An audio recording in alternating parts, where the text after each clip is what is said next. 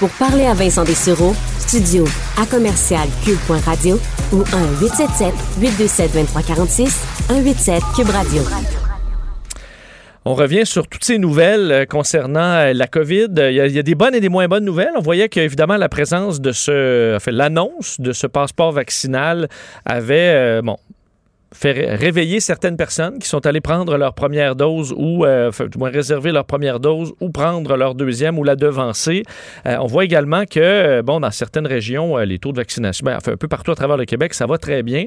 Mais on veut pousser davantage. Évidemment, la rentrée représente un grand point d'interrogation pour plusieurs parce qu'on voit cette baisse de cas pendant l'été aussi associée un peu à ça. Là. Les jeunes, bon, sont à la maison ou sont dans des, bon, en vacances. Alors, a moins de transmission. Alors, qu'est-ce qu'on va faire avec la rentrée? Évidemment, il y a la question du primaire du secondaire. On devra attendre encore quelques jours, mais les informations sont intéressantes aujourd'hui concernant bon, l'universitaire et euh, au, cégep. Alors, on peut, je dis, une rentrée en présentiel, sauf que, avec quelques exceptions, euh, avec le masque à certains endroits. Donc, on essaie d'y aller, j'ai l'impression, un peu dans la nuance pour voir euh, la réaction dans le milieu de la santé. Euh, on en parle avec euh, quelqu'un que vous avez appris à bien connaître, pneumologue, intensiviste, chef des soins intensifs à l'Institut universitaire de cardiologie et pneumologie de Québec, euh, Dr Mathieu Simon, qui est en ligne. Docteur Simon, bonjour. Bon midi, M. Dessureau. Hein, tout d'abord, peut-être un mot sur votre euh, sur, la région de la capitale nationale qui a eu des fois mauvaise presse. Là, si on se fie à. Euh, bon, bon moi qui est à Montréal, j'entends souvent ça. Bon, à Québec-ci, Québec ça. Je voyais Christian Dubé, le ministre de la Santé, qui disait mention spéciale aux gens de la capitale nationale qui sont les premiers à atteindre une couverture vaccinale de 75% dans tous les groupes d'âge, incluant les 18-29 ans. Euh, C'est quand même une, une statistique très positive pour la région? Oui, ben Québec a très bien répondu à l'appel vaccinal. Puis je pense que le Québec en général a très bien répondu. Quand vous regardez euh, par rapport à nos amis de, des États-Unis et ailleurs en Europe, on a on a une population qui s'est engagée dans le vaccin de façon remarquable. Et puis je les je les en félicite. Il y a encore des pochettes de résistance. Euh, il va y avoir le festival gaulois euh, en fin de semaine en Beauce. Mais bon, que voulez-vous? Tout n'est pas parfait. Puis euh, il y a des gens qui ont besoin d'un peu plus de temps pour comprendre parlons de cette rentrée. Donc, euh, évidemment, cégep, université, on verra les, annonces qui seront faites pour le primaire, secondaire. Euh, pour le cégep et université, donc, il y avait un besoin, euh, évidemment, dans le milieu de, l'éducation, on s'inquiétait de ces cours à la maison qui en décourageaient plusieurs. On souhaitait vraiment un retour en présentiel. Est-ce que ça vous apparaît sécuritaire? On voit la, montée des cas. On voit quand même aussi qu'on le fait de façon prudente avec le couvre-visage à certains endroits. Vous, vous avez pensé quoi de ces détails aujourd'hui annoncés par la ministre McCann? Bon, c'est toute une question de compromis et de nuance, comme vous l'avez déjà souligné. Euh, quand vous regardez ça, il y a probablement entre euh, 25 et 35 des étudiants qui vont rentrer au cégep et dans les universités dans les, les prochaines semaines qui ne sont pas vaccinés. Euh, ces gens-là sont vulnérables à un variant qui est beaucoup plus contagieux, 60 plus contagieux que lors des trois premières vagues et qui maintenant peut être transmis de façon beaucoup plus significative par des personnes vaccinées. C'est-à-dire que jusqu'à maintenant, on pensait qu'être vacciné avec les, les, virus précédents nous permettait de pas ou à peu près pas passer le virus. Alors que là, vous allez avoir je sais pas, 25% d'étudiants pas vaccinés à côté de 75% d'étudiants vaccinés, mais qui peuvent passer le virus, si bien qu'il y a 100% des gens qui peuvent passer le virus, mais il y a à peu près seulement 25% ceux qui ne sont pas vaccinés, qui peuvent en tomber malades et parfois grièvement. Euh, je trouve que le retrait du masque ici, à l'arrivée d'un variant Delta, puis le variant Delta, on l'a depuis quelques semaines, pour plus au Québec, on a peu d'expertise de, locale, mais on voit ce que ça a fait ailleurs, euh, dans la vallée du Mississippi, par exemple, aux États-Unis, où les hôpitaux débordent de personnes jeunes et euh, non vaccinées. Euh, je pense que c'est c'est très euh, c'est très risqué comme pari. Je comprends que d'un côté, il y a la, toute la distanciation humaine avec l'éducation, avec les relations interpersonnelles qui sont importantes pour des jeunes adultes. Mais en même temps, ces gens-là, euh, ils s'en vont à l'école, s'ils sont majeurs et vaccinés pour beaucoup, ils avaient le choix de se faire vacciner ou non, et ça aurait été plus constructif de leur dire vous aurez le droit à l'éducation, mais si vous n'êtes pas vacciné, vous le ferez en distanciation par des, des classes euh, des classes à distance. Puis ça, tout le matériel existe parce qu'on a fait ça l'an dernier. Ou on aurait pu au moins dire à tout le monde de porter un masque, ce qui aurait déjà été plus en accord avec la, la transmissibilité du variant Delta que nous connaissons maintenant. Je suis inquiet. La, situation qu'on a au Québec, qu'on n'a pas nulle part ailleurs, et j'en suis très fier, c'est qu'on a un taux de vaccination qui est quand même très élevé et on va réussir à contenir, je pense, la, la quatrième vague. Mais un patient malade de la COVID, c'est un patient inutilement malade de la COVID et c'est malheureux. Euh, est-ce que euh, on, a, on a quand même appris, euh, docteur Simon, à mettre le masque, enlever le masque et tout ça, dépendamment des situations. Est-ce que quand même le, fait de devoir l'enlever en classe, mais de le remettre dans, bon, on peut dire entre les tables à la cafétéria, à certains endroits, donc tout ce qui est en dehors de la bibliothèque ou donc dans certaines situations, on peut quand même minimiser le plus possible à quel point une classe de jeunes sans masque, mais avec la, distance, il y a des dangers de contamination avec le savoir actuel qu'on a sur le virus. Bah, vous savez, euh, moi j'enseigne à, l'Université Laval, puis j'ai 250 étudiants dans une classe. la distanciation usuelle est à peu près écoutez, 50 cm.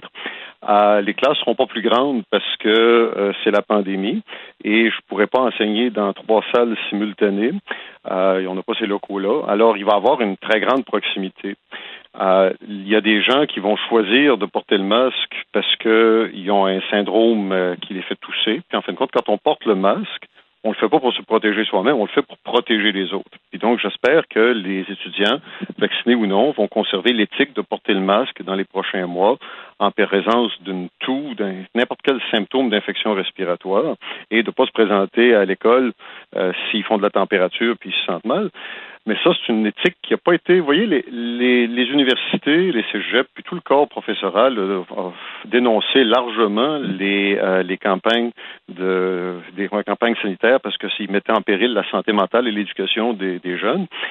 J'ai pas entendu de message positif de ces mêmes institutions qui disaient, regardez, là, à la, par exemple, à la fin des classes l'année euh, cette année, pourquoi on n'a pas entendu un regroupement d'universitaires, de cégepiens ou autre chose qui disait, regardez, allez vous faire vacciner cet été, on va revenir à la normale en septembre, puis on va avoir une rentrée réussie pour nos classes, pour nos études, pour notre santé mentale, pour la socialisation.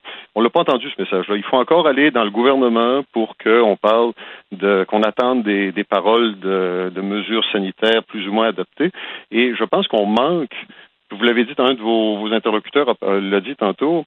Euh, on pense que le fait de se retrouver ensemble, ça va mettre de la pression sociétaire sur les non-vaccinés. On aurait pu mettre cette pression-là, enfin, on pas une pression, c'est un incitatif supplémentaire en donnant une perspective différente.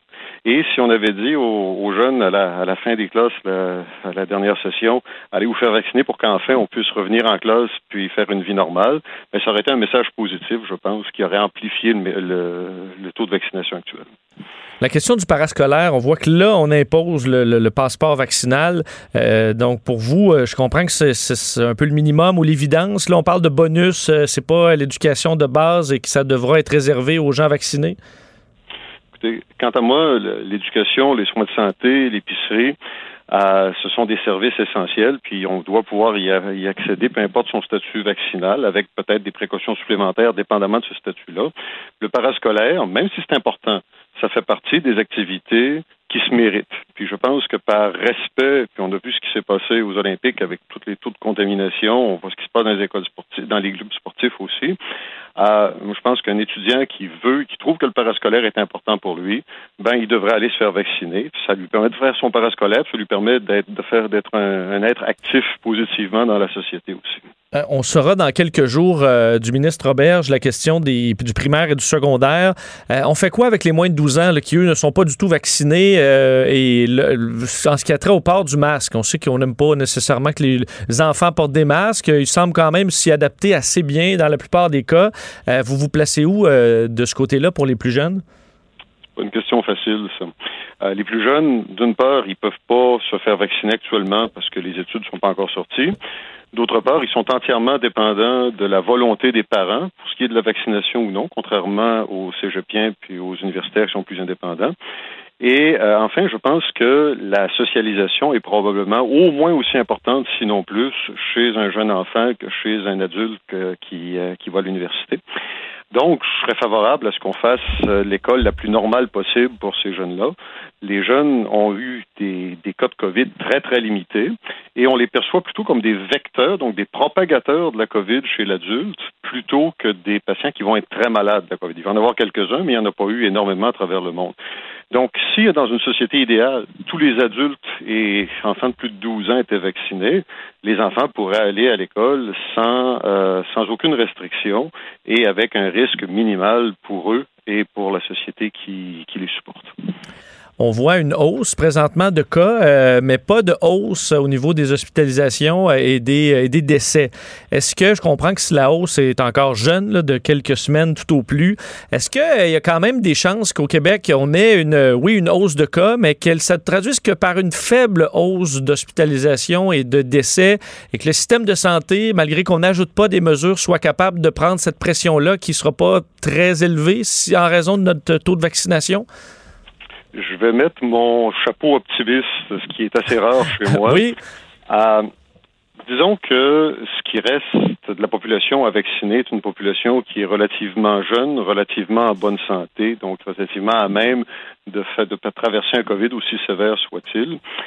Euh, l'expérience qu'on est en train de faire chez les non-vaccinés et les taux qu'on voit monter présentement sont quasiment une bonne nouvelle. Parce que si vous avez des taux qui montent alors qu'il n'y a pas de maladie assez sévère pour vous amener à l'hôpital ou aux soins intensifs, ça veut dire que le concept d'immunité de masse que Donald Trump avait préconisé, que les Anglais ont tenté, que les Suédois ont raté, ben, va peut-être se réaliser, mais dans un milieu confiné. C'est-à-dire qu'on a vacciné les plus vulnérables, les autres veulent pas le faire, même si on leur a permis, ben, ils vont attraper le COVID, en faire une maladie pour la plupart, je l'espère, euh, relativement bénigne. Et euh, il va avoir une immunité de masse qui va se faire dans les 20-25 dans la, Par exemple, le variant Delta est tellement contagieux que quand on fait des tests sérologiques en, en Inde, où il est apparu, on se rend compte qu'il y a près de 60% des Indiens qui ont des anticorps contre le, le virus. Et c'est pas parce que 60% des Indiens sont, sont vaccinés, il s'en faut de beaucoup. Il y a 5 à 6% des Indiens qui sont vaccinés. Donc, les gens non vaccinés présentement, devant un virus dont le variant est tellement contagieux, euh, font le choix de risquer de se vacciner eux-mêmes en attrapant la maladie. Puis il y en a 4% qui vont se retrouver à l'hôpital, 1% qui vont se retrouver aux soins intensifs. Ou bien ils peuvent aller prendre rendez-vous puis se faire vacciner avec une chance sur 250 000 d'avoir une complication sévère. Le calcul est assez simple, c'est 1% versus 1 sur 250 000. Alors, soit qu'on se vaccine en allant en classe à côté de quelqu'un qui nous passe le virus, ou qu'on se vaccine en allant passer à deux fois une demi-heure dans un centre de vaccination qui est d'ailleurs très bien organisé et facile d'accès. Est-ce que, en terminant, docteur Simon, quand, euh, bon, moi, je me suis obstiné euh, avec des gens qui sont pas vaccinés récemment, puis j'essaie de rester calme, pas tomber dans le trop émotif, parce que je trouve qu'ils, bon, sur quelles données euh, ils peuvent bien se baser. Puis souvent, quand ils sortent des données, c'est un peu, c'est un, en fait, c'est n'importe quoi dans la majorité des cas.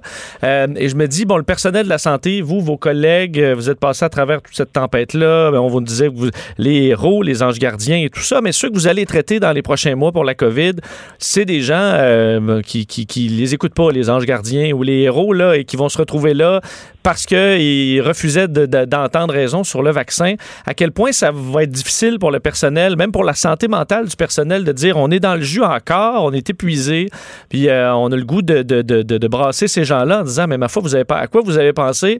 Et là, il est bien trop tard pour le recevoir, le vaccin. Ben, il y a des témoignages comme ceux-là aux États-Unis présentement où les gens qui se font intuber disent je peux-tu avoir le vaccin à la place? C'est pas une alternative malheureusement. Euh, c'est malheureux, puis humainement, c'est déchirant de voir des personnes jeunes en bonne santé qui ont fait les mauvais choix. Mais vous savez, le système de santé, quand on traite des maladies cardiaques, quand on traite des maladies pulmonaires qui sont liées au tabagisme, on a cette même déception, c'est-à-dire qu'on traite pour un cancer du poumon quelqu'un qui a fumé toute sa vie alors qu'il savait que c'était pas nécessairement très bon pour sa santé. Le problème d'arrêter de fumer, ça peut prendre des années, puis c'est très difficile, c'est une dépendance. Aller se faire vacciner, ça prend pas énormément de, de sacrifices ou de volonté. Ça prend juste un peu, un peu de temps. Donc oui, ça va, ça, nous déprime un peu. Euh, mais bon, on est là pour compenser ce que on n'est pas là pour juger les gens, on est là pour essayer de compenser les, les déficits de santé qu'entraîne leur comportement. Mais manifestement, euh, plus les comportements sont, sont, bons, mieux ça va pour le système de santé et surtout pour la société, parce que le système de santé par lui-même, il veut rien dire. C'est un système qui aide la société à aller là où elle veut. Puis présentement, la vaccination fait partie de ce système de santé, fait partie de la société. Alors, on, on, va prendre, on va prendre les gens, peu importe la raison pour laquelle ils ont attrapé le COVID, on peut juste espérer que ces gens-là fassent le bon choix. Puis, une dernière chose, l'un des arguments avec, le, avec les gens avec lesquels vous êtes obstinés récemment, c'est que, bah, quoi, si je suis malade, je m'assume, puis euh, je serai malade, puis je mhm. mourrai, etc. On meurt, on meurt tous de quelque chose, je me suis fait dire ça. On meurt, on meurt tous de quelque chose, puis euh, l'idée, c'est de mourir le plus loin possible de notre naissance, enfin, dans la majorité du temps. Mais, vous savez, si moi je fume, là, ça va être mon cancer du poumon, puis ça va être ma mort si je me fais pas vacciner, puis que j'attrape le COVID, puis que je reste aux soins intensifs pendant deux à trois semaines, comme le font les personnes jeunes qui se retrouvent aux soins intensifs, ben, pour un COVID que j'aurais pu prévenir par une vaccination, un COVID sévère, ben, c'est probablement une vingtaine de pontages orthocoronariens que je pourrais pas faire. Chez des personnes qui se sont peut-être vaccinées aux premières heures de la vaccination, qui ont fait attention, qui se sont lavé les mains, qui ont mis un masque c'est comme le, les pneus d'hiver. Hein. Si tu décides de ne pas mettre de pneus d'hiver puis d'entreposer ta voiture pendant l'hiver, il n'y a pas de danger, il n'y a pas de problème. Et si tu prends en route, tu reçois une amende si tu n'as pas ton pneu d'hiver. Donc, c'est pour ça qu'il y, y, a un geste qui n'est pas personnel dans le choix de se faire vacciner ou non. Il nous protège, nous, mais il protège l'ensemble de la société. C'est un bon rappel. Docteur Simon, toujours un plaisir. Merci d'avoir été là. Je vous remercie. Bonne fin de semaine. Au revoir, docteur Mathieu Simon, pneumologue intensiviste, chef des soins intensifs à l'Institut universitaire de cardiologie et pneumologie de Québec.